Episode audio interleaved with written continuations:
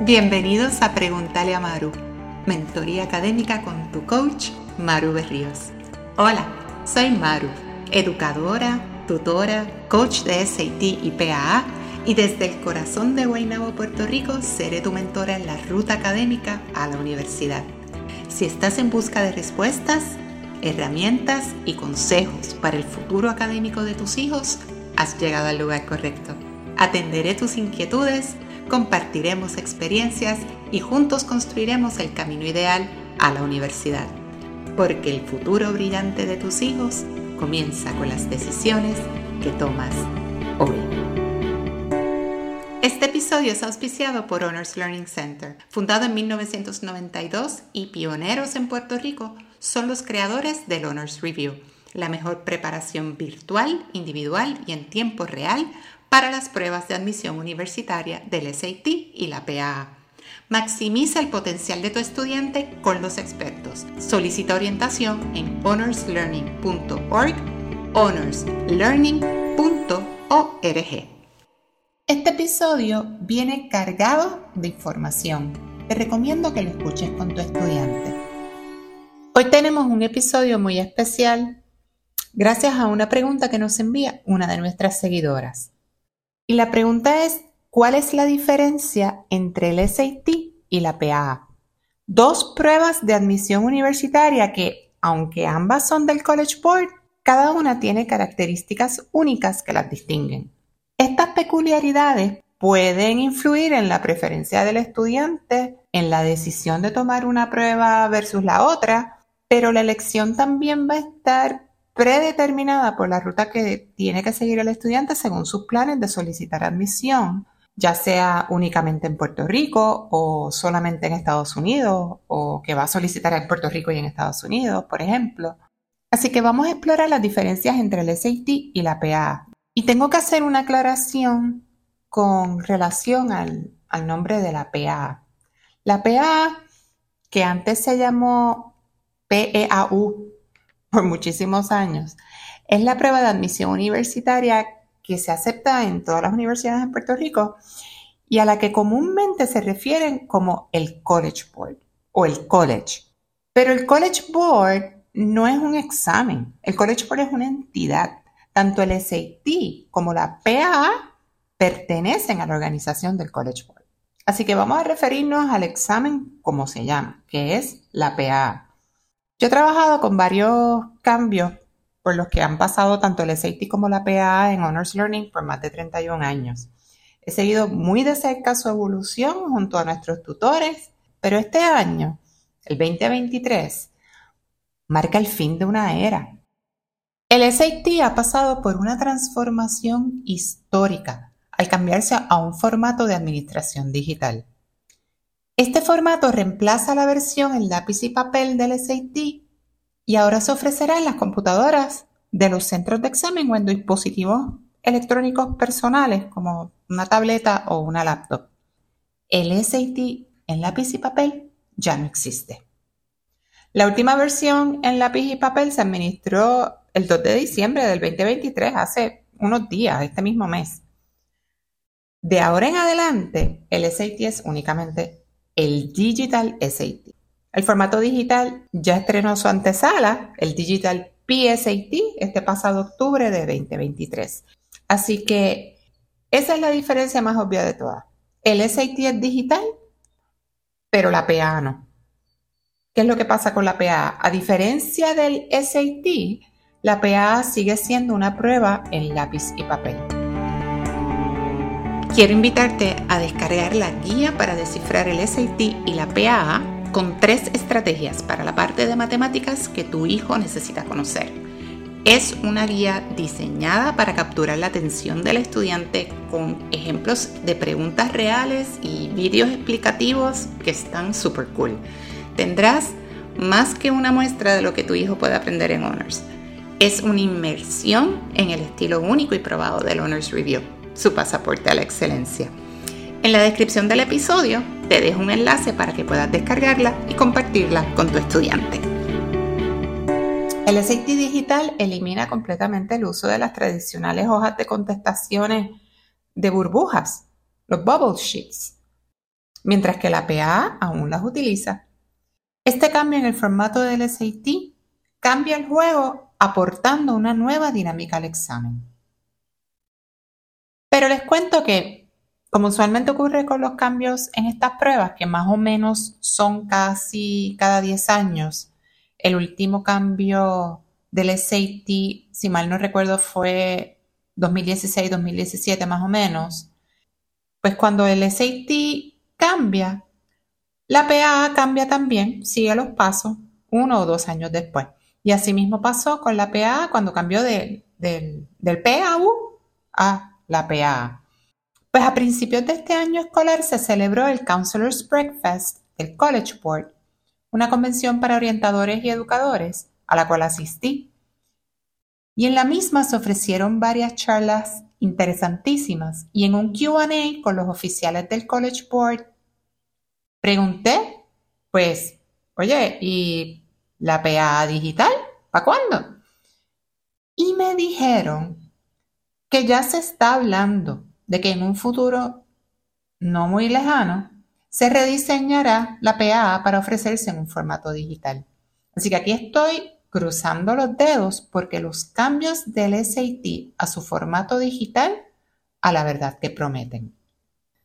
Hablemos entonces de las otras diferencias entre las dos pruebas en sus formatos actuales tal y como son ahora. Bueno, primero el idioma. El SAT está redactado en inglés y la PA está redactada en español, con excepción de la parte de inglés. Ahorita hablamos de eso. En cuanto al contenido, el SAT evalúa dos áreas. Reading and Writing, o sea, lectura y redacción, en inglés como primer idioma, y matemáticas. La PA evalúa tres áreas, razonamiento verbal, esto es español como primer idioma, razonamiento matemático e inglés. Pero esta prueba de inglés es como segundo idioma. Esta prueba en particular, la de inglés, no, no cuenta para admisión en la UPR, en la Universidad de Puerto Rico, pero sus puntuaciones se usan para ubicar al estudiante en los cursos de primer año. El uso que, le den a la parte de inglés otras universidades privadas, pues, eh, pues cada universidad tiene su librito, pero se entiende y se toma como, ¿verdad? como una regla que la parte de inglés del, de la PA no juega un papel en el proceso de admisión. Entonces, en el sistema de evaluación, ambas pruebas tienen una escala de 200 a 800 puntos por parte. Eso quiere decir, pues en la parte verbal tengo de 200 a 800 puntos, en la parte de matemáticas tengo de 200 a 800 puntos. Como mencionamos en un episodio anterior, para que eh, tengan una idea clara de cómo tomar, ¿verdad? Estas puntuaciones. Una puntuación de 500 puntos se considera un promedio teórico. Y ya sobre los 600 puntos, pues se considera una puntuación competitiva. En cuanto al formato, el SAT, pues, tiene un formato nuevo, aparte de lo digital.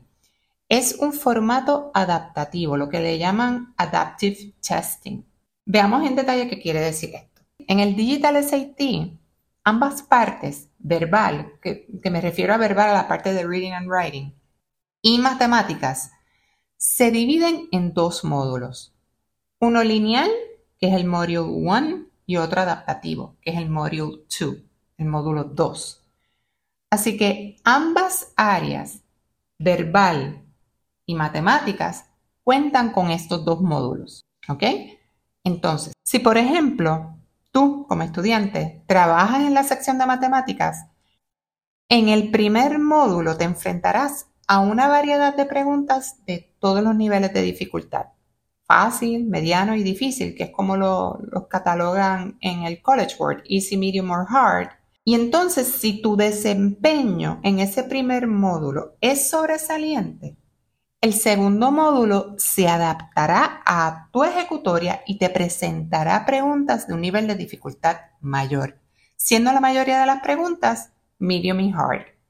O sea que en este escenario tendrás la oportunidad de obtener unas puntuaciones más altas.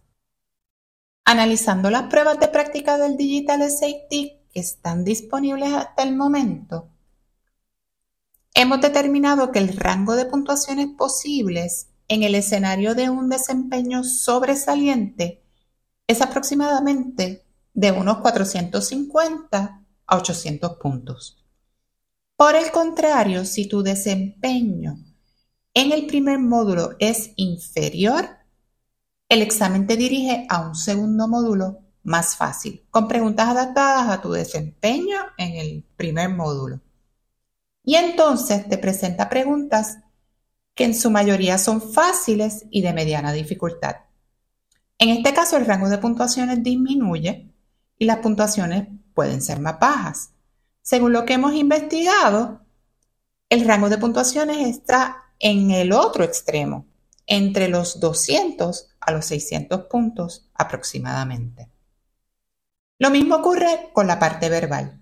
Un módulo 1 variado, con preguntas de todos los niveles, y luego un módulo 2 que se adapta a la ejecutoria del estudiante. Así que el examen consiste de cuatro módulos. Primero, dos módulos de la parte verbal. La parte verbal es la primera parte que, ellos trabajan en el examen. Y después dos módulos en la parte de matemáticas. Todos los estudiantes van a trabajar el mismo primer módulo en cada sección. Ese primer módulo lo llamamos lineal porque todos los estudiantes hacen el mismo módulo. O sea, ese módulo variado con preguntas de todos los niveles de dificultad. El segundo módulo va a ser diferente para cada estudiante. Ese segundo módulo es adaptativo. Así que el primero lineal, el segundo adaptativo. Por el contrario, la PAA es toda un formato lineal. Todo el mundo hace el mismo examen el mismo tipo de pregunta con todos los niveles de dificultad en todas las partes. Este formato adaptativo cambia completamente el juego, haciendo que la experiencia del SAT sea totalmente diferente a la experiencia que el estudiante va a tener con la PAA. Ahora hablemos del uso de calculadora. En la PAA, históricamente, toda la vida, nunca se ha permitido el uso de calculadora. En cambio, el SAT antes permitía el uso de calculadora en una parte, porque habían dos secciones de matemáticas que se enfocaban en temas diferentes, pero solamente se permitía el uso de calculadora en la sección 4. Eran sección 3 y sección 4, pues en la sección 4 era donde único se permitía el uso de calculadora en el SAT en papel. Ahora, en el SAT se permite el uso de calculadora en ambos módulos de matemáticas. Ahora presta mucha atención. Esto es lo más que me gusta del Digital SAT. La aplicación de Bluebook, la plataforma donde se administra y donde hay pruebas de práctica para el SAT, incluye la calculadora Desmos. Está proporcionada en la plataforma. O sea, la plataforma Bluebook, donde el estudiante va a tomar el examen, ya viene con su propia calculadora. Esta calculadora es súper fácil de usar, y es muy poderosa, muy rápida. Si el estudiante así lo prefiere, puede llevar su propia calculadora gráfica o científica, pero es imprescindible dominar la Desmos. Es mucho más útil. Desmos cambia completamente el enfoque hacia el examen. Este es el cambio más importante, el mayor ajuste que yo tuve que hacer en la manera en que preparo a mis estudiantes a tomar el SAT. La calculadora de verdad que juega un papel importantísimo. No está ahí para hacer trampa. Es una herramienta. Está para facilitar el trabajo. Un estudiante que domina la matemática va a saber usarla para poder contestar de manera más eficiente esas preguntas más difíciles. Con nuestros estudiantes que se prepararon para el PSAT digital tuvimos la experiencia de que todos prefirieron el uso de Desmos. Muchos de nuestros estudiantes ya usaban la TI 84, pero muchos de nuestros estudiantes sobresalientes que conocían y dominaban el uso de la TI 84, algunos que también conocían un poco de Desmos porque se usaba en el salón de clase, a ellos en particular, al darles las técnicas y estrategias que les enseñamos, prefirieron Desmos con expresiones de wow. O sea que hay algo aquí entre el formato digital y el uso de la calculadora Desmos que mejora la experiencia para el estudiante. El estudiante que usa la TI 84 y tiene un matrimonio con ella y se siente mejor con ella, la va a seguir usando. Eso es dado. Pero recalco, recomiendo dominar Desmos. Bueno, suficiente ya de la calculadora Desmos. Lo que pasa es que este tema a mí me apasiona. Hablemos ahora de el tiempo, el tiempo del examen. El tiempo de examen de la PAA es de tres horas. El del SAT es de 2 horas y 14 minutos, lo que lo hace significativamente más corto que la PAA. Esto ya es positivo. El SAT ofrece más tiempo por pregunta, mientras que la PAA es un poco más apretada en cuanto al tiempo. Si analizamos estos números en minutos, me gusta comparar las partes de matemáticas, ya que es más difícil analizar las partes de lectura y redacción y comparar dos pruebas tan diferentes.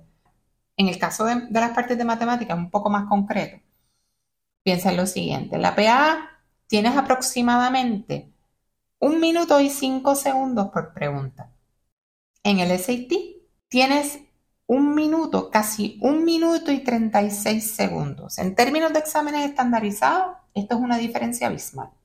La personalidad del estudiante y su habilidad para el manejo del estrés en la toma de exámenes, haciendo hincapié en esto del manejo del estrés, considerando que hay estudiantes que pueden presentar una ansiedad a la hora de tomar exámenes, el tiempo por pregunta puede influir grandemente en su rendimiento en cualquiera de las dos pruebas.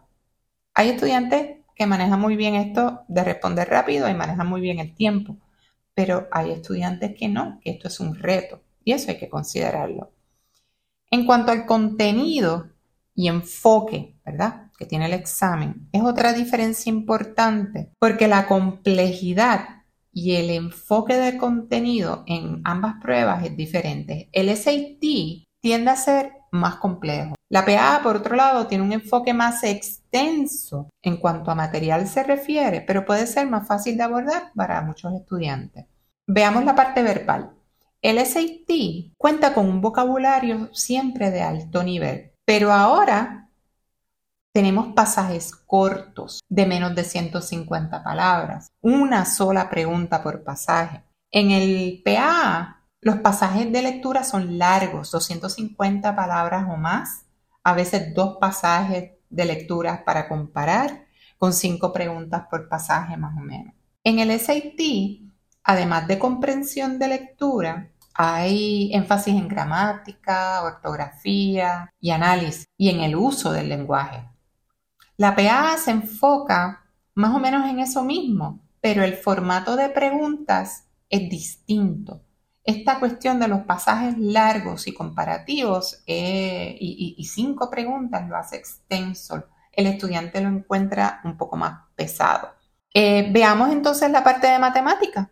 El SAT es bien analítico, un nivel de dificultad mayor que la PAA en términos generales. El SAT se centra más en los temas de álgebra, geometría y análisis de datos, mientras que la PAA abarca una gama más amplia de contenidos matemáticos, como aritmética, aritmética es la matemática que aprendimos hasta sexto grado, álgebra, geometría, análisis de datos y probabilidad. En cuanto a la preparación, si te preparas para el SAT, puede que salgas bien en la PA, pero la PA es significativamente más larga en la parte verbal y la parte de matemáticas tiene mucha aritmética y análisis de datos. En términos generales nos gusta explicar estas diferencias en matemáticas, particularmente como que el SAT es un examen acerca de la profundidad del contenido evaluado, mientras que la PA es un examen acerca de todo lo que aprendiste en matemáticas desde sexto hasta duodécimo grado. Hay que dominar bien las matemáticas de estos últimos cuatro años de escuela superior, desde el noveno al duodécimo, el primero al cuarto año de escuela superior. Y cuando digo dominarlo, es saber contestar preguntas que requieren un alto nivel de análisis. O sea, tiene que conocer bien la teoría, La PA, según nuestra experiencia, requiere repasar mucho más conceptos básicos de aritmética y análisis de datos, como que para refrescar o aprender estas nuevas destrezas, pero muchas de sus preguntas son más parecidas a quizás lo que el estudiante puede estar acostumbrado a ver en la escuela, pero son solamente esas preguntas que son problemas verbales las que son un poquito más rebuscadas. El estilo, a ver, el estilo del Digital SAT versus la PA. El Digital SAT redacta sus preguntas de forma concisa.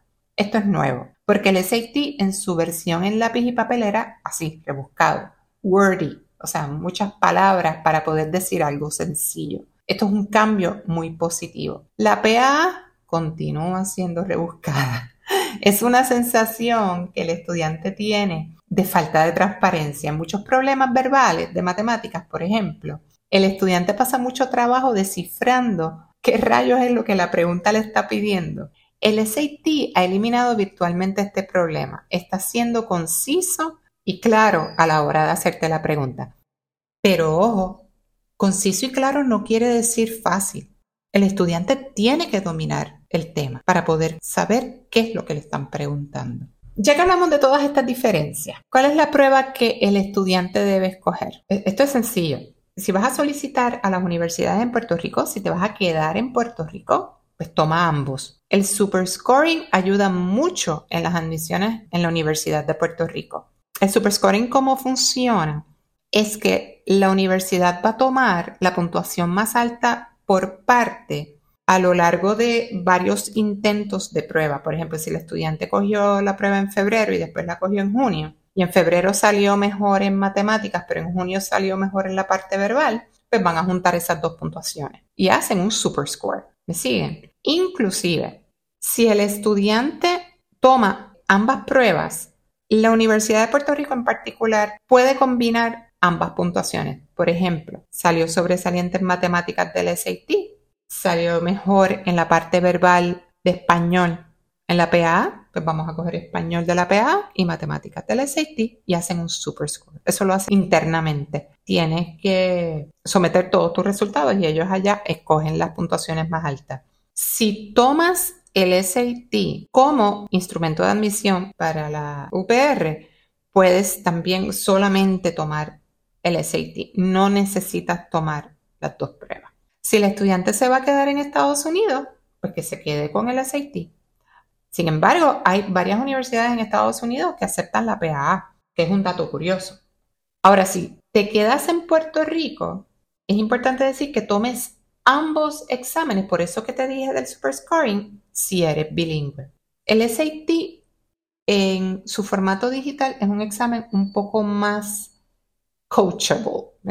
Disculpen el spanglish. Es como que es más fácil entrenar al estudiante para tomar esa prueba. Es más predecible. Eh, es más fácil identificar los tipos de preguntas que aparecen en ella. Si tienen duda en cuál prueba escoger en términos de cuál es la que más se ajusta al estudiante para que el estudiante tenga una mejor puntuación. Pues yo recomiendo tomar un examen de práctica del SAT y uno de la PAA en condiciones de examen, o sea, con tiempo, y determinar cuál se ajusta mejor al estudiante en todos los aspectos. Es importante mencionar una puntuación más baja en el SAT puede ser mejor para impulsar el índice de ingreso. Esto es importantísimo porque hay estudiantes que son bilingües y pues se sienten más cómodos cogiendo el SAT porque la parte de matemática es en inglés y al ser la parte de matemáticas de un nivel de dificultad mayor, ¿verdad? Que la de la PA, entonces aumenta el IGS. Pueden hacer el ejercicio ustedes mismos. Vayan a la calculadora IGS de la Universidad de Puerto Rico. Ahí puedes poner el promedio, el GPA del estudiante y las puntuaciones que sacó razonamiento verbal y razonamiento matemático, sea en el SAT o en la PA, y mírenlo ustedes mismos para que vean cómo cambian. Por ejemplo, una puntuación, digamos que tengo 3.5 de promedio y saqué 600 en matemáticas y 600 en verbal, en el SAT. Si yo uso esas puntuaciones con SAT para solicitar admisión a la Universidad de Puerto Rico, voy a tener un IGS mayor de 338. Si pongo que es PA, entonces da 318. ¿Vieron la diferencia? Háganlo ustedes, hagan el ejercicio. Yo les dejo un enlace en la descripción del episodio para que sepan dónde está la calculadora IGS. Así que este, después de este análisis tan este, profundo de las diferencias entre estas dos pruebas, ¿cuál prueba deberías elegir? Esto va a depender de las fortalezas del estudiante, de sus preferencias, de sus objetivos. Te recomiendo que haga pruebas completas de ambos exámenes para determinar cuál se adapta mejor al estudiante. Y recuerda, estoy aquí lista para guiarte, no importa la prueba que elijas. El éxito en las pruebas de admisión universitaria está a tu alcance y con Honors más cerca de lo que piensas. Y así llegamos al final de este episodio de Pregúntale a Maru. Espero que hayas encontrado las respuestas y los consejos que buscas para apoyar el camino académico de tu hijo. Si todavía tienes dudas o hay algún tema que te gustaría que, que discutiéramos en el futuro, no dudes en escribirme. Recuerda que cada paso que tomas junto a tu hijo en su educación lo acerca más a un futuro brillante. Y yo estoy aquí para acompañarte en ese recorrido. Hasta la próxima y que sigan los éxitos. Visita honorslearning.org y sigue a Honors Learning en Instagram y Facebook para mantenerte al día con sus servicios. Y si aprendiste algo nuevo hoy, comparte este episodio y riega la voz.